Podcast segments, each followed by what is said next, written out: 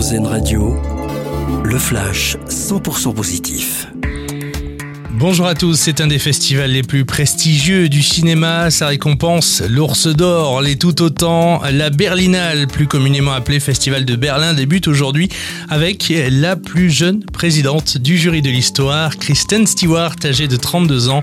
L'Iran et l'Ukraine seront également mises à l'honneur. On reste dans le domaine du 7e art avec Tahar Rahim qui interprétera Charles Aznavour dans un film. L'acteur de 41 ans jouera le célèbre chanteur dans un biopic co-réalisé par Grand Corps Malade.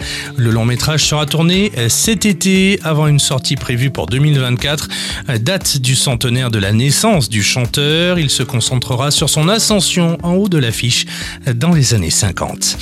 C'est parti pour le 4L Trophy, la 26e édition du rallye raid étudiant qui se déroule entre la France et le Maroc jusqu'au 26 février. L'accent cette année a été mis sur la diversité et la parité sur les 1220 équipages sur la route.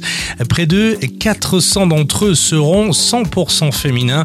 Une course tout aussi solidaire qui permet de distribuer du matériel scolaire à ceux qui en ont besoin. Et puis les yeux de la NASA arrivés sur le Périgord, une fois n'est pas coutume, l'agence américaine a choisi comme photo du jour sur son site le cliché d'un étudiant qui a photographié un air glow au-dessus du château de Los, un phénomène spatial atmosphérique qui permet de distinguer Mars, Orion, Sirius et même la Voie lactée. Très belle journée à l'écoute d'Airzen Radio. C'était votre flash info 100% positif sur RZN Radio.